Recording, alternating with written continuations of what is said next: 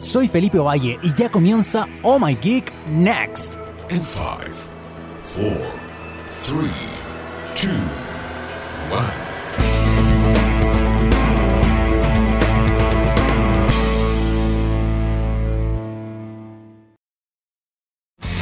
Yes, en punto. Bienvenidos a Oh My Geek Next por. Ustedes saben dónde, TX Plus. Donde siempre la ciencia y la tecnología está presente para que ustedes puedan disfrutar día a día de las últimas novedades, de los últimos datitos científicos, de lo más importante en la industria tecnológica, a través de comentarios, noticias, entrevistas y mucho más. Mire qué linda introducción le hice a TX Plus. Ojalá el Gabriel Malo esté anotando y sea parte también de su carta de presentación para TX. Señor Cedres en los controles, muy buenos días. Espero que esté muy bien. Gracias por acompañarnos nuevamente. Siempre al pie del cañón. Creo que en dos temporadas, dos años que hay The Next, ha fallado dos veces en la historia. Que estuvo Marquitos. Las tengo contadas. Y estuvo Marquitos y fue un desastre. Así que qué bueno que su rendimiento profesional sea de casi un 99%.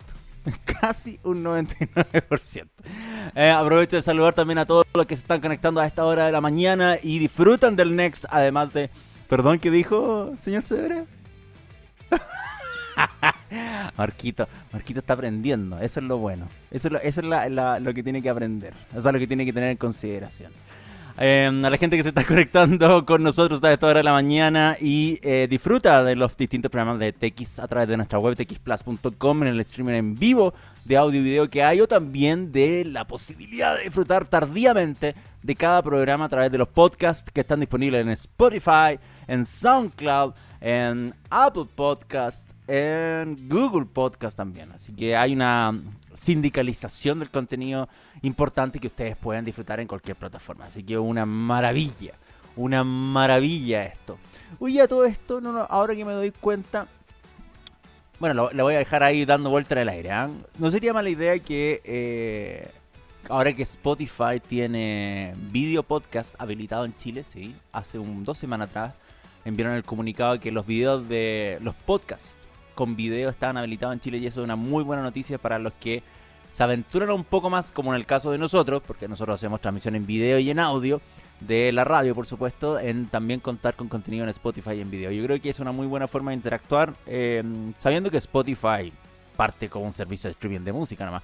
Pero se- por si no sabían, les paso el aviso, porque eso ya está anunciado y si, si se están aventurando con un podcast y les gustaría que fuese en video y que Spotify lo, pueda reproducir en video, no solamente subiéndolo a YouTube, por ejemplo, u otra plataforma de video, ya está la opción. Lo único que piden a cambio de esto es utilizar Anchor, que es la plataforma propia de podcast que tiene Spotify, si es que eh, están pensando en otro servicio para hacer su sindicalización y llevarlo a otro lado o llevar sus contenidos, pero es un dato menor, es un problema menos. O sea, Anchor es gratis de partida y, y es de Spotify, o sea, problemas no van a haber por ahí.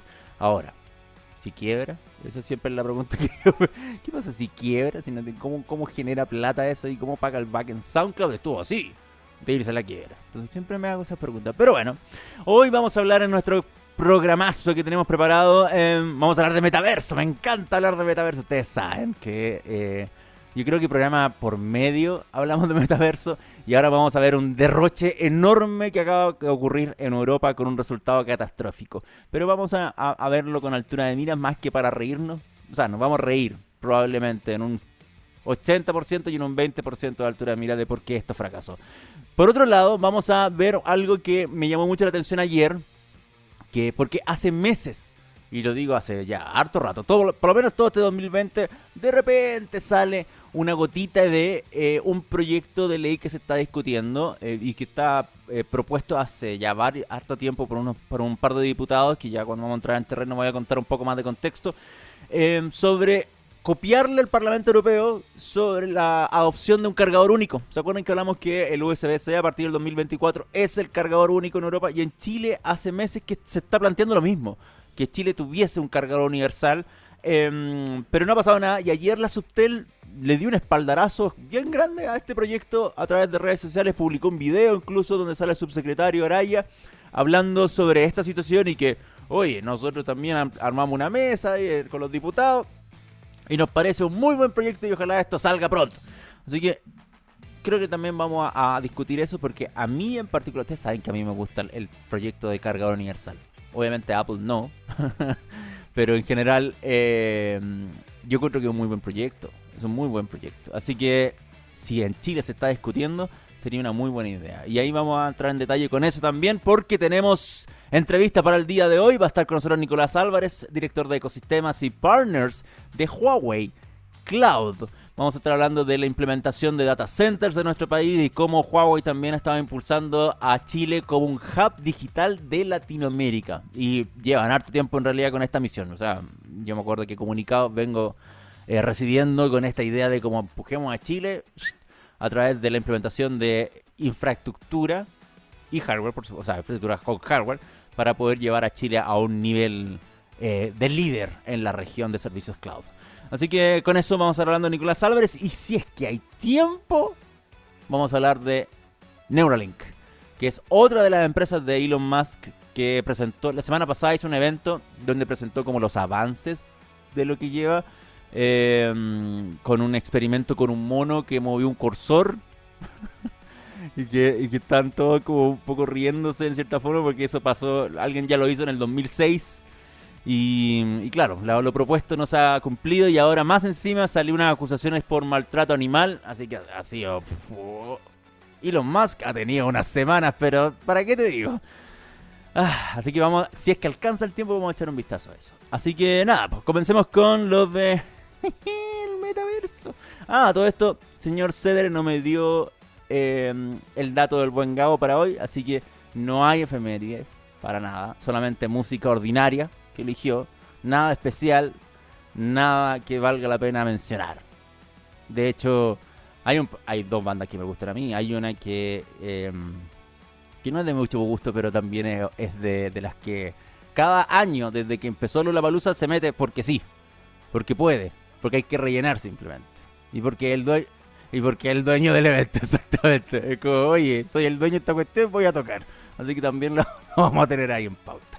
Y ahora sí, comencemos con el metaverso. Y yo sé que no tiene nada, esta noticia no tiene nada, nada que ver con Mark Zucker. Pero esa foto va a ser la que siempre voy a ocupar para hablar de metaverso. Creo que él es la mejor foto por lejos que representa más a esta vendida de humo gigante que puede fallar, puede, puede tener una idea romántica hermosa, una proyección linda, pero ustedes saben que siempre va a haber alguien que a otro vendiéndole la mula del metaverso. Así que vamos a hablar de eso ahora porque eh, desde octubre, de, a mitad de octubre, esto comenzó a mitad de octubre, la Comisión Europea, en específicamente el Departamento de Ayuda Exterior de la Comisión Europea, dijo, o sea, tenía un objetivo, atraer a un público más joven a los intereses políticos que presenta la Unión Europea, específicamente entre jóvenes entre 18 y 35, o sea, jóvenes realmente 18, ya no tan jóvenes en 35 años, con eh, la idea de que se motivaran y empezaran a observar lo que la Unión Europea estaba haciendo por todos los países que participan en, este conglomerado. Y la idea eh, no se le ocurrió nada mejor que para hacer llamar la atención, porque la idea era incluso captar gente que era neutral a la, a la, a la Unión Europea en general, pero que está presente en redes sociales como Instagram y TikTok. Esa era la idea. Entonces dijeron, hagamos un metaverso. hagamos un metaverso. Y esto comenzó a promocionarse en octubre, como les dije, a mitad de octubre, con una fiesta, con una gala que iba a ser dentro de este metaverso para promover em, todo este proyecto que obviamente el, Departamento de Ayuda Exterior de la Comisión Europea estaba planeando y que estaba empujando a través de una iniciativa que se llama Global Gateway, que tiene una proyección de varios años en realidad y gran parte del, arranque oficial de toda esta promoción era a través de este evento en el metaverso. ¿Qué pasó? Se gastaron, escuchen bien, le voy a leer el precio oficial. 387 mil euros. 387. Voy a hacer el. Me encanta a mí hacer el cálculo. Lo tengo en dólares, pero voy a hacer el cálculo en pesos chilenos. Eur, tu, CLP. Son 360 millones de pesos. 360 millones de pesos para crear un metaverso, hacer la fiesta invitar a la gente y toda la campaña promocional de ella. Se gastaron toda esa burrada de plata. ¿Y sabes cuántas personas asistieron a la fiesta?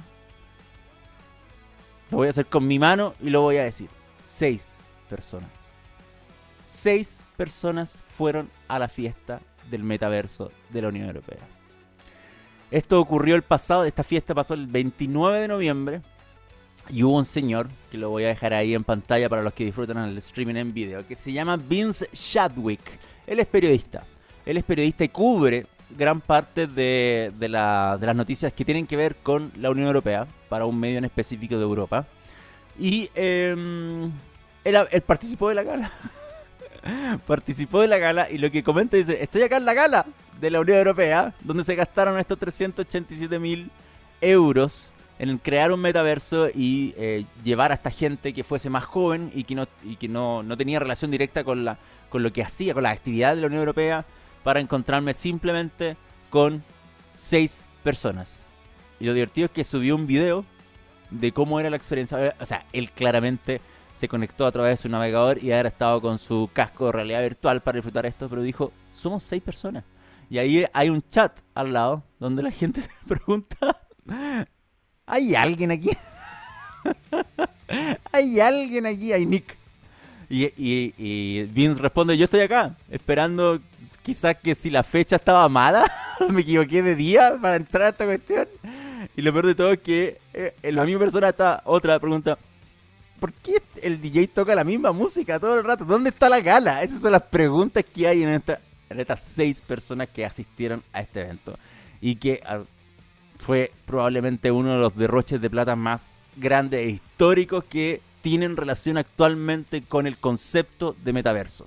387 mil dólares y estamos hablando de 360 millones, más de 360 millones de, 360 millones de pesos chilenos para poder hacer esto y encontrarse con lo que estamos viendo. Bueno, eh, Vince Chad, obviamente, de, su publicación se dedicó también a, responder un par de preguntas, de dónde eran 387 mil dólares para la fiesta. No, y él explicaba que era, no, es toda la campaña, el desarrollo, obviamente, em, y, la, la, activación promocional que comienza en octubre. Y aquí uno puede empezar a, a hilar errores. No sé si errores, pero falta de visión de quién ideó esta cuestión. Porque si quiero captar gente entre 18 y 35 que está en Instagram y TikTok, no, de partida no hubo gasto publicitario en esas plataformas. ¿Y saben dónde empezó la Unión Europea a publicitar este evento? En Twitter. en Twitter.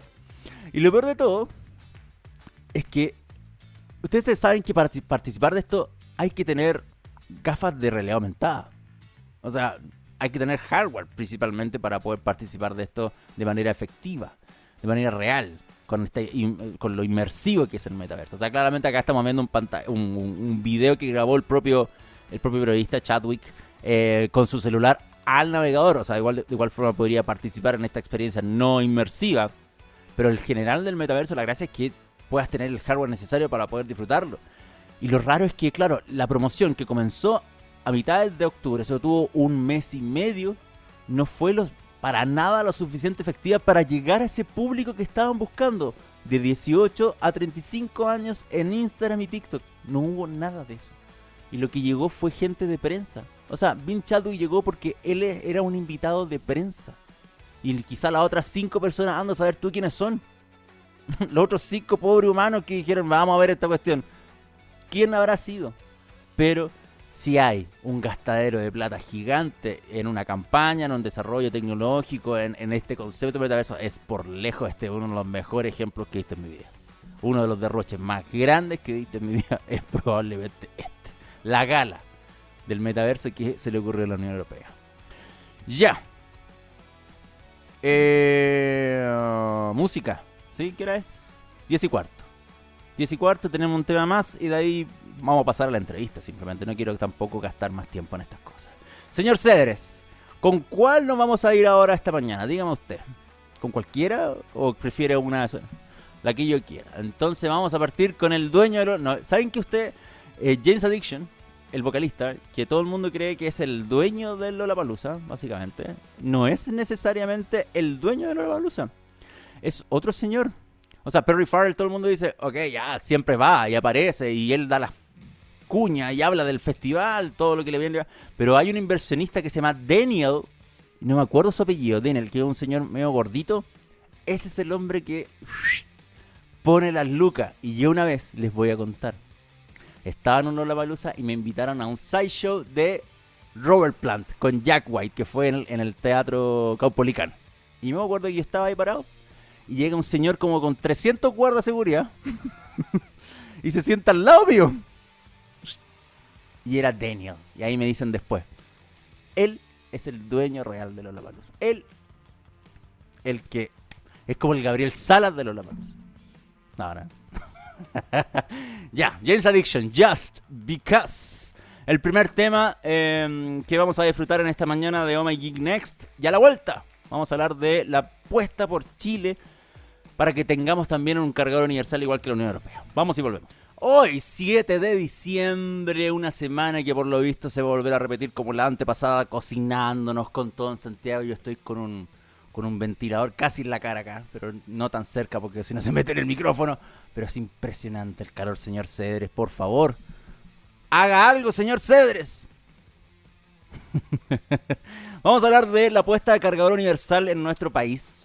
Porque volvió a reflotar este tema. Y digo volvió a reflotar porque lleva meses en una propuesta que ha sido presentada hace harto rato, harto rato atrás, por un par de diputados UDI que, eh, si no me equivoco, esto tiene que haber salido como en abril, marzo, cuando empezaron a presentarse el proyecto, eh, por parte de los diputados UDI Cristóbal Martínez y Henry Leal. Y de hecho, Cristóbal Martínez empezó a dar un par de entrevistas por abril, más o menos, respecto al tema, que se había complicado un poco, porque pues, se agarran a, cachos por tema y, dejan votado otro. Entonces, mientras estaban hablando de esto, está explicada el propio eh, Cristóbal Martínez que estaba el tema de, de, mm, ah, de los retiros, de la cuestión de, eliminar al Senado cuando se todavía se estaba planteando en la, en la, eh, para, la, para, el, para plebiscito de la Constitución. Entonces, se queda votado. La cosa es que lleva meses la idea de copiar a lo que la Unión Europea al final terminó aprobando hace un par de semanas, que es eh, el hecho de que a partir de 2024 exista un cargador universal y eso queda a cargo del USB-C. Y cosa que a mí me parece bien. Y obviamente hay alguna empresa que le parecía mal. Una empresa que le parecía mal, que es la única que sigue manteniendo su conector propio, que es Apple. Bueno, todos sabemos también que en una entrevista en el Wall Street Journal, eh, los ejecutivos de Apple dijeron que no les queda nada más que asumir. Incluso hay un par de rumores de eh, algunos analistas que les gusta filtrar cosas en Estados Unidos que tienen una, un porcentaje de... ¿Cómo decirlo? De efectividad con sus filtraciones bien alta. Y mencionaban que de hecho el próximo año, el próximo año para el, para el iPhone 15, ya quizás habría una versión, no todos, que podría contar con USB-C. Así que no sería malo, pues no tendría que, Apple no tendría que esperar al 2024. El problema es que, claro, si la, cuestión es al 2024, probablemente el próximo año ya tenga que estar vendiendo. Acuérdense que Apple anuncia en septiembre, saca los teléfonos a la venta en octubre, y claro, le queda tres meses para 2024. Entonces probablemente el teléfono del próximo año hace, hace sentido que venga con USB-C. Bueno, volviendo a nuestro país, nuevamente. Ayer la Subtel publicó un video que quiero que escuchemos, que eh, donde sale el subsecretario de Telecomunicaciones, Claudio Araya, hablando de este proyecto y cómo la Subtel también ha participado de la mesa de conversaciones em, que ha existido en la Cámara de Diputados respecto a esto. Señor Ceder, voy a poner un video por si acaso, para que lo escuchemos, porque el audio no es muy bueno y no tuve tiempo de corregirlo. Subtel, hay que pegarle más mano al Premier. Pero... Eh, quiero que, tengamos atención para que podamos analizar un poquito de lo que menciona el subsecretario Araya.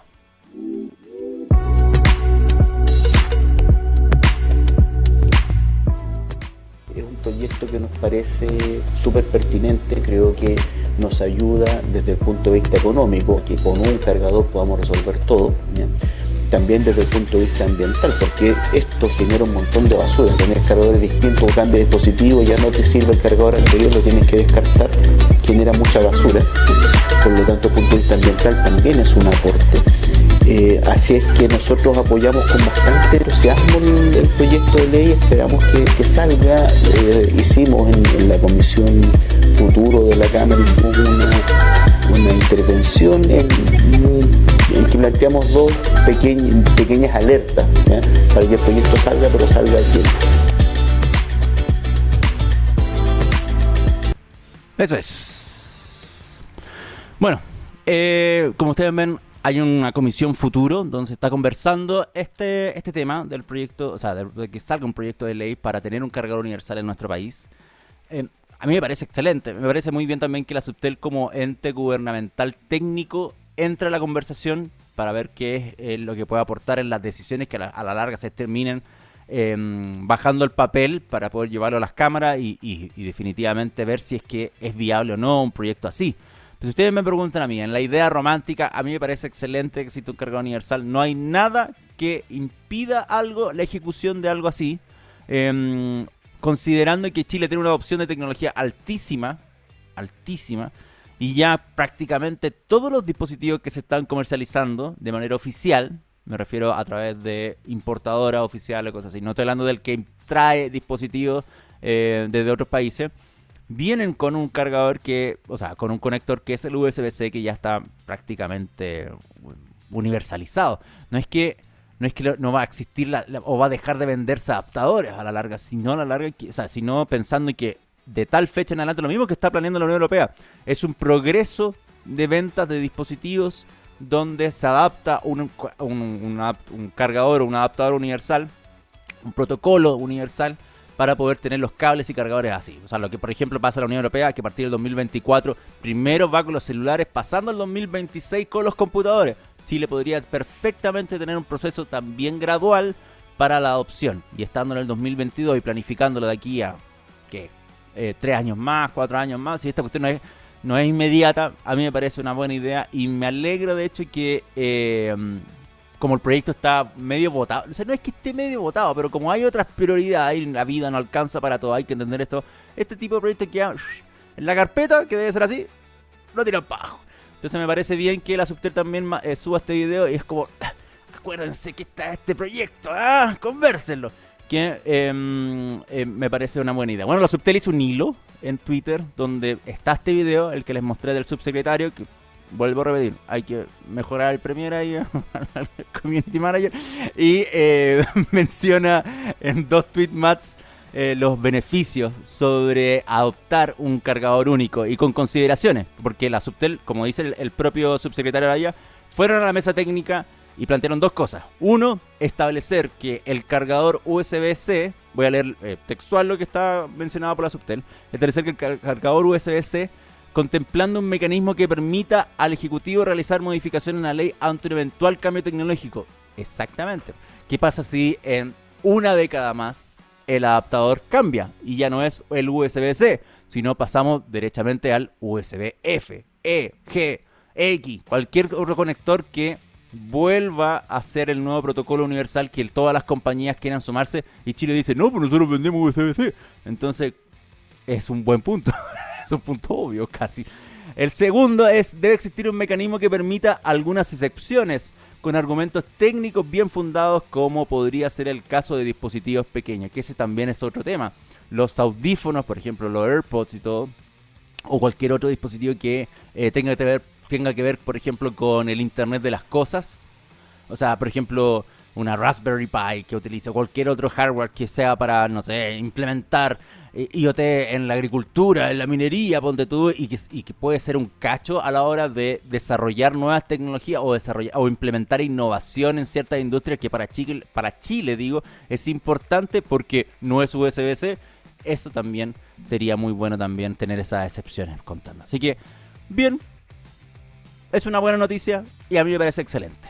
Son las 10 con 28. Señor Cedres, vamos a la música, no me voy a adelantar. O sea, no me quiero alargar más porque nuestro invitado ¿Está con nosotros o todavía no? Si está con nosotros, ¿ven? Entonces está muy bien. Greta Van Fleet, The Cool Wine, es la próxima canción rockera más moderna. Qué, bueno que pongan Greta Van Fleet en, la radio, porque para que no nos vamos tan atrás siempre, si hay música nueva todavía dedicada al rock. Así que Greta, y eh, a la vuelta ya vamos a estar conversando con nuestro invitado del día de hoy, Nicolás Álvarez de Huawei Cloud. Vamos y volvemos. 32 y sigue disfrutando de Oh My Geek Next por TX Plus hoy. Miércoles 7 de diciembre, recuerden lo que queda muy poco para Navidad y estamos abiertos regalos acá en TX Plus. El señor Cedres próximamente va a mandar su listado de regalos y yo también. Así que vayan anotando simplemente lo que se puede estar, vamos a estar recibiendo ahí en, ¿cómo ¿cuál es la dirección? Magnel, Pagnel, ¿cuál el nombre? Magnolia, no me acuerdo la dirección de Tequi, pero bueno, vamos a dejarla ahí en un GC para que empiecen a llegar sus regalos. Eh, es el momento de entrevista, es el momento de conversar sobre infraestructura tecnológica dedicada a los servicios cloud, a la potencialización de nuevos startups de nuestro país, todo pensando en que Chile se puede transformar en un hub digital de Latinoamérica. Para eso está con nosotros Nicolás Álvarez, director de ecosistemas y partners de Huawei Cloud. Nicolás, buenos días. Muchas gracias Felipe. Hola, hola. Gracias por la invitación. Gracias a ti por participar con nosotros. Y nada, lo que dije en la introducción es gran parte de lo que ustedes están trabajando que creo que es bueno mencionarlo. Huawei Cloud o Huawei Enterprise es otra cosa, otro mundo separado de los mobile devices. Exactamente, de hecho es una de las grandes diferencias que siempre nos toca explicar, donde claro. Eh, Huawei como empresa tecnológica tiene muchas líneas de negocio y obviamente para la mayoría de, de, las personas la que es más visible, la que es más conocida, es nuestra línea de dispositivos, teléfonos, relojes inteligentes, etc. Eh, entonces, cuando uno habla de Huawei Cloud, generalmente lo primero que se viene a la mente es eh, la nube que está disponible para hacer almacenamiento de datos del teléfono, de las aplicaciones, etcétera, etcétera. Eh, y no necesariamente se relaciona con la capacidad de poder ofrecer infraestructura, plataformas y software como servicio, que es precisamente lo que nos tiene sentado acá. Entonces, ahí es, creo que es súper buena tu, precisión respecto a, que cuando hablamos de Huawei Cloud, nosotros vamos a estar hablando de esta plataforma tecnológica, toda esta infraestructura, nuestros data centers, eh, para construir soluciones. Eh, y dejamos acá a nuestros amigos de los temas de dispositivos por otro lado, eh, que es un área totalmente aparte, así que es muy bueno partir con esa aclaración.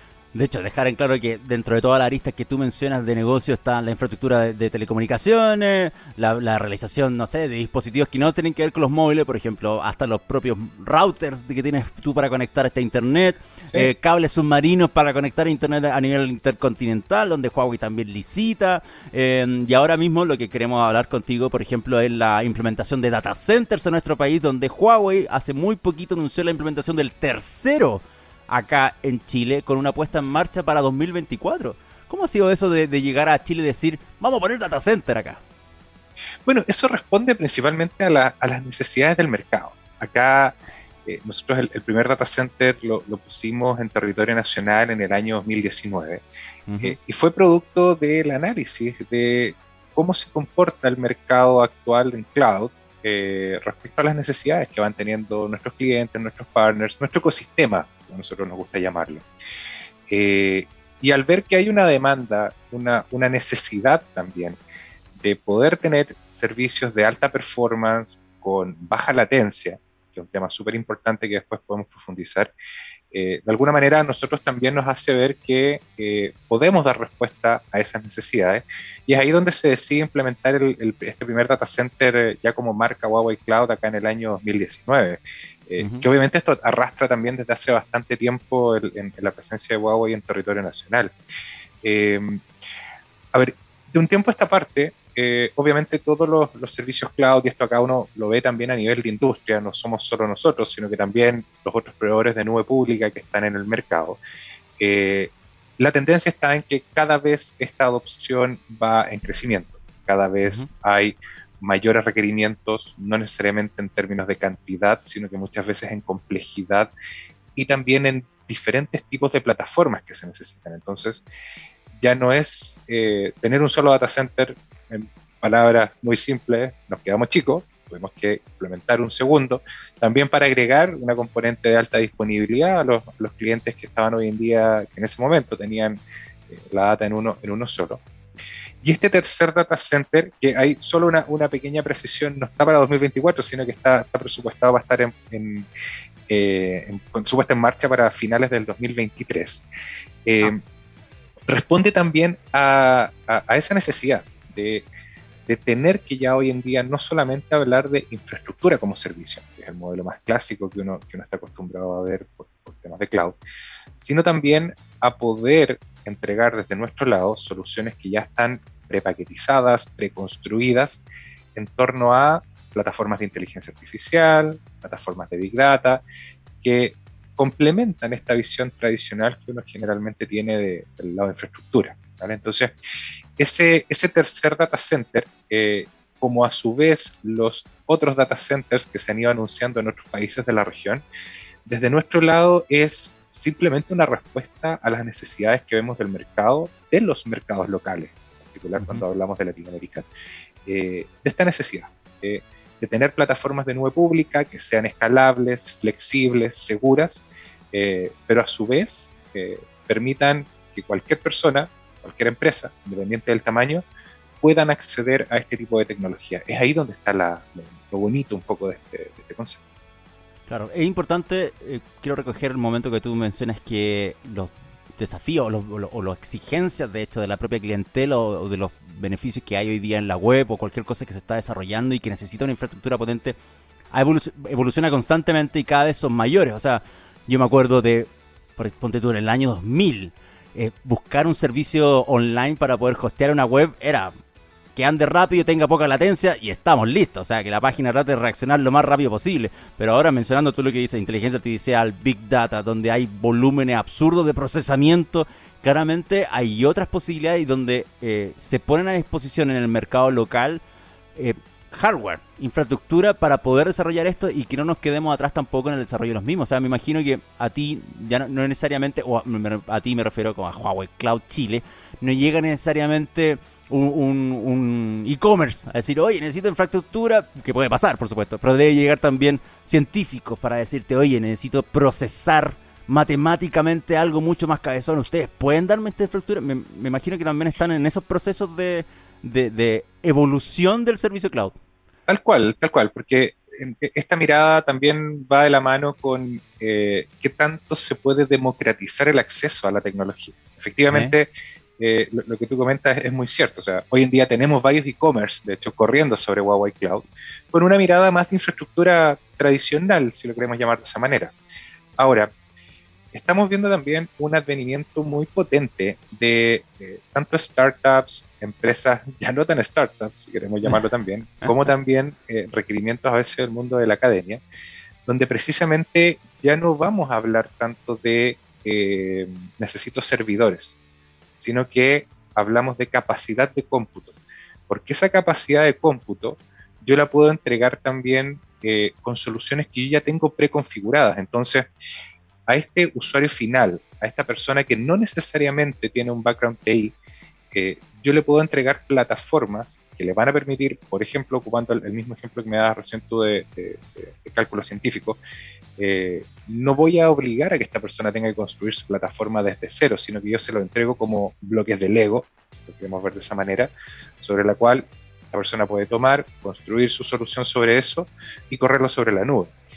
Cuando necesite dejar de ocupar esa plataforma, va, la apaga y eh, se, deja hasta ahí el, el servicio. Entonces, esa flexibilidad, esa capacidad de poder construir, reordenar, desarmar, apagar, volver a construir, etc., es algo súper potente que no necesariamente responde a necesidades del mundo TI clásico, sino que también cuando yo tengo alguna necesidad de procesamiento de datos, de la naturaleza que sea, puedo ocupar estas distintas componentes de la nube para poder dar solución a lo que yo estoy buscando.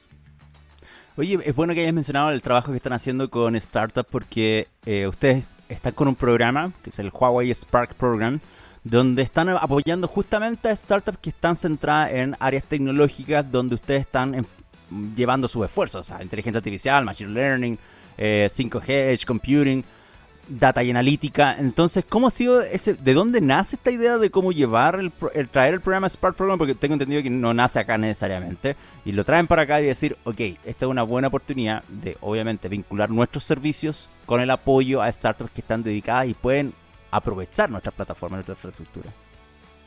Tal cual. Esto, esta iniciativa de Spark es un programa que nace, de hecho, en headquarters en China y después se expande en Asia Pacífico el año 2021, donde la, expectativa en ese, y lo que tenemos nosotros hoy en día como, como a nivel de responsabilidad como empresa tecnológica es asegurar de que nuestros partners del futuro, no tan del futuro en realidad, hoy en día que diría los, los partners de hoy, tengan la capacidad de sacar el máximo provecho de las plataformas cloud y puedan construir sus soluciones, porque entendemos de que el futuro está basado en negocios digitales. Cosa de mirar hoy en día de los unicornios que tenemos acá en Chile, todos ellos son empresas de base tecnológica, independiente de la naturaleza o de la, de la problemática que ellos resuelven. Por detrás hay infraestructura, por detrás hay cómputo, por detrás hay plataformas tecnológicas sobre las cuales eh, tenemos que sí o sí dar respuestas con estos elementos de flexibilidad y, seguridad. Entonces, es de ahí donde Huawei entiende que debe trabajar con los emprendedores, porque es donde está el negocio del mañana. Es donde está de alguna manera las, las respuestas a las problemáticas, a las muchas de las grandes problemáticas diarias que nosotros tenemos en el día a día, se van a resolver a nivel de una aplicación, se van a resolver a nivel de, este tipo de soluciones. Entonces, es ahí donde este programa que, nace, como te comentaba, desde China, después se expande hacia Asia Pacífico, y este año nosotros decidimos implementarlo acá en Chile, en el cual eh, hemos ya eh, generado algunas alianzas con, algunas incubadoras, eh, con algunos fondos de, de Venture Capital, para poder poner a disposición del ecosistema del emprendimiento. Eh, este programa en particular eh, está pensado para apoyar a los emprendedores no solamente con el acceso a la tecnología, de alguna manera hacérsela fácil para que ellos puedan ocupar nuestra nube, que esa es una cosa, pero hay una segunda parte que es súper importante, que nosotros también la entendemos como un pilar fundamental para poder apoyar el emprendimiento, y es el poder ocupar el músculo de Huawei para poder crecer comercialmente, ya sea en el mercado local, como también ocuparnos a nosotros como plataforma de comercio para expandirse hacia otros lugares del mundo. Y no necesariamente Latinoamérica, sino que también empecemos a mirar hacia Asia Pacífico como un lugar donde perfectamente emprendimientos de base tecnológica que nacen en Chile pueden resolver problemáticas al otro lado del mundo. Eh, acá nuestra invitación es principalmente a, abrir la mirada, eh, porque generalmente las propuestas de valor siempre parten en términos geográficos por América, Siempre nos quedamos muchas veces pensando siempre solo en América como la única opción. Eh, y acá nosotros lo que queremos disponibilizar es eh, una alternativa complementaria. Esto no es un reemplazo, sino que es una mirada complementaria. el mercado de Asia Pacífico, donde obviamente somos muy fuertes por, por el origen propio de la compañía, el mercado europeo, eh, incluso eh, el mercado africano, pudiera ser también una muy buena oportunidad para el ecosistema de emprendimiento de poner sus soluciones en esos lugares. Y es ahí donde, de nuevo, más allá de la parte tecnológica, que, obviamente nosotros entregamos como, proveedor de, nube, es también la plataforma comercial, el poder ayudarlos a conectar con las personas correctas, a poder participar de eventos que permitan posicionar al startup en estos otros países y desde ahí ellos también pueden crecer. Esas dos miradas creo que son muy importantes y es el, espíritu de este programa Spark, que como te comentaba ya tiene eh, eh, presencia en, varios países a nivel mundial, es lo que está buscando. O sea, estas mismas startups que ya están en Asia Pacífico, eh, muchos nos están golpeando la puerta acá en Chile y en otros países de Latinoamérica porque queremos obviamente hacer, hacer lo mismo. Claro. para la gente que está descubriendo que ustedes están haciendo, trajeron este programa a nuestro país em, y que se anunció originalmente acá a fines de marzo, a principios de abril, si no me equivoco. Me imagino que ya está completa la, versión 2022. ¿Qué, ¿Qué, proceso están ahora? Mira, nosotros manejamos un proceso que es eh, bajo demanda. No tenemos un calendario de ah, ingreso eh, como, como, lo ocupan muchas veces algunas organizaciones.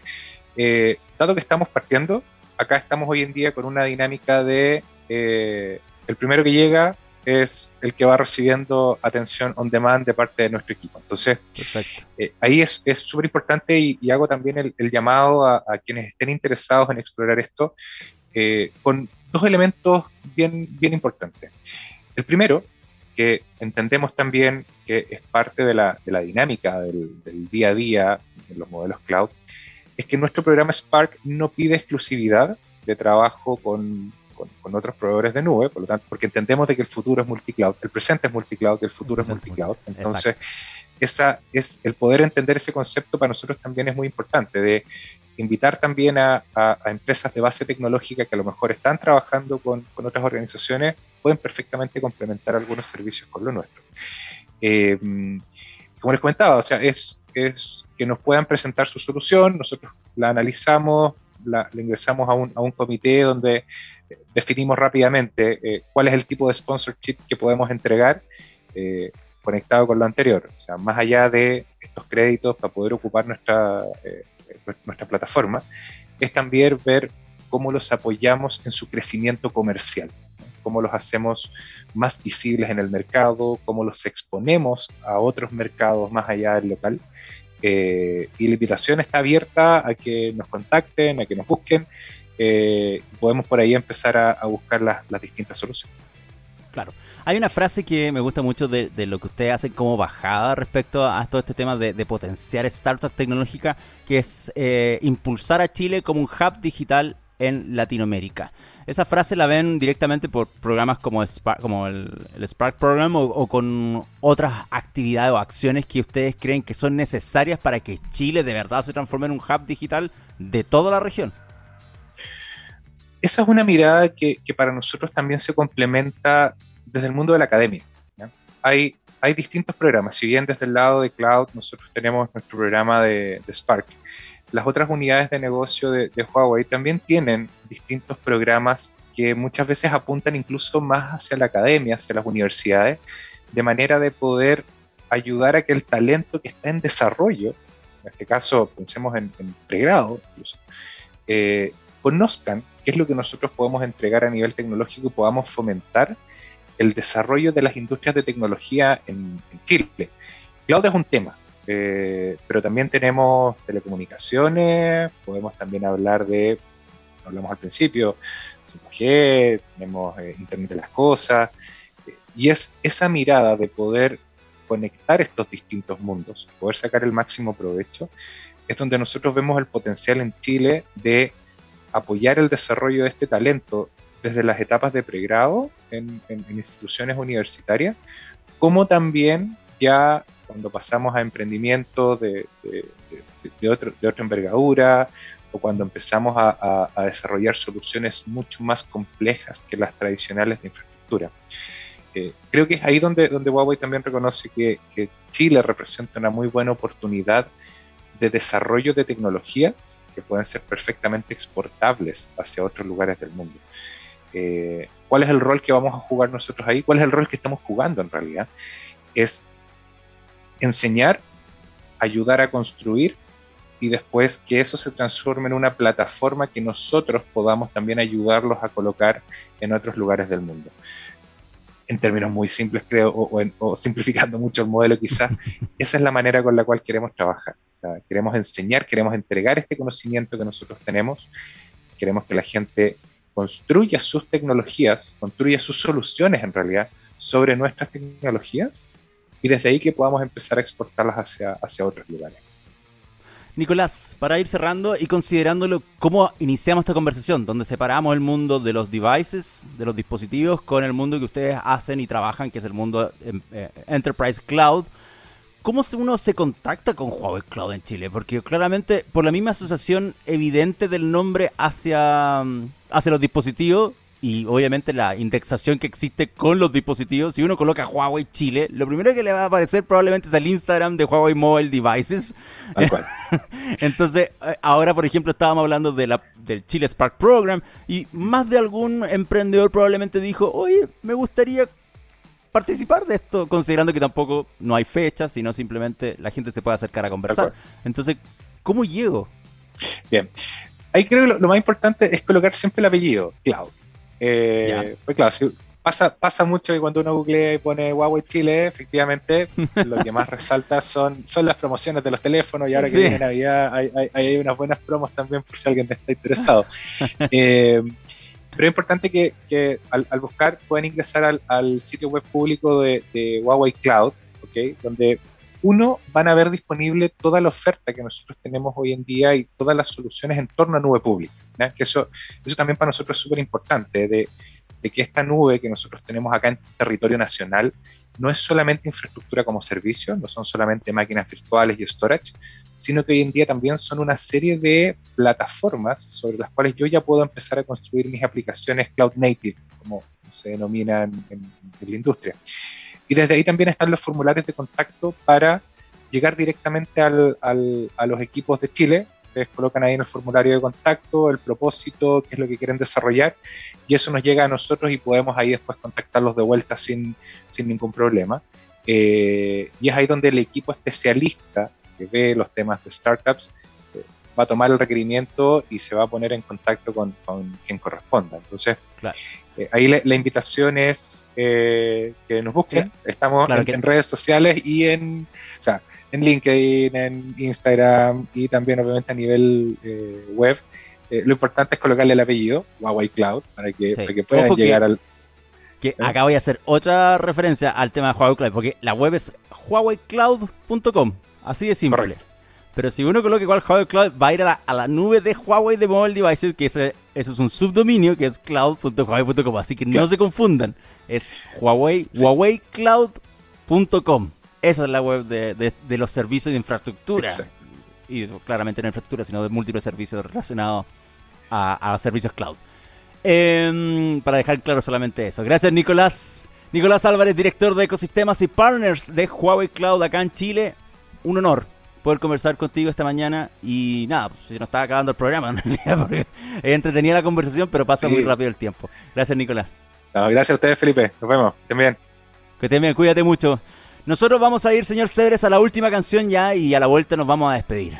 The Offspring, Why Don't You Get a Job? Esa probablemente me la cantarían a mí constantemente. Vamos y volvemos. Faltan tres minutos para las 11 de la mañana y este programa ya dice adiós, señoras y señores, hasta el próximo miércoles. Porque acaba simplemente, dura una hora. Yo no, no, tengo más explicación que darles. Quedó una noticia en el tintero, la de Neuralink de Elon Musk, que pese al anuncio de la semana pasada que hizo, un evento donde se hablaba de avances dentro de esta empresa que a través de implantes busca mejorar la calidad de vida de personas que, por ejemplo, tengan movilidad reducida o algún problema eh, de motricidad, por ejemplo. Es una de las pocas cosas que puede hacer una, empresa dedicada a implante en el cerebro. Hemos visto ejemplos gloriosos de universidades que han trabajado, por ejemplo, para volver a, eh, no sé, quitarle, por ejemplo, o sea, no quitarle, perdón por la palabra, pero reducir el Parkinson a alguien para que vuelva a comer por su cuenta, cosas así, a través de implantes. Entonces, Neuralink tiene en me gusta decir en la idea romántica. En la idea romántica algo muy potente, pero lamentablemente eh, hace meses que viene con investigación por maltrato animal. Y la última noticia, que esto ocurrió ayer, van a empezar a hacer una investigación alguna entidad estadounidense y por qué la FDA le dio autorización, la Administración de Alimentos y Medicamentos de Estados Unidos, para comenzar pruebas eh, eh, pasar de hecho de pruebas de animales a humanos es una interrogante muy grande si es que ya se habla de eh, maltrato animal, donde en febrero Elon, o sea, no Elon Musk, pero Neuralink reconoció la muerte de algunos monos, pero según ellos bajo ningún concepto de maltrato animal, pero bueno, es una cosa que se tiene que analizar de igual forma. la noticia está publicada en varios medios, pueden echarle un vistazo, así que no hay problema. Ya, señor Cedre, vámonos porque me quise hacer esto cortito nomás. Pero ya estamos encima de las 11 y ya viene más programación en TX Plus para que ustedes sigan disfrutando de... Eh, ahora viene música, ¿cierto? Sí, ahora viene música. Y más ratito se alarga, obviamente, nuevamente con más innovación, tecnología, ciencia y todo lo que tiene preparado la parrilla para el día de hoy, como siempre, los miércoles, el mejor día de TX. Señor Cedre, gracias, que esté muy bien. Hasta el próximo miércoles, amigas y amigos. Nos encontramos en un nuevo capítulo del Next a las 10 de la mañana. Chao.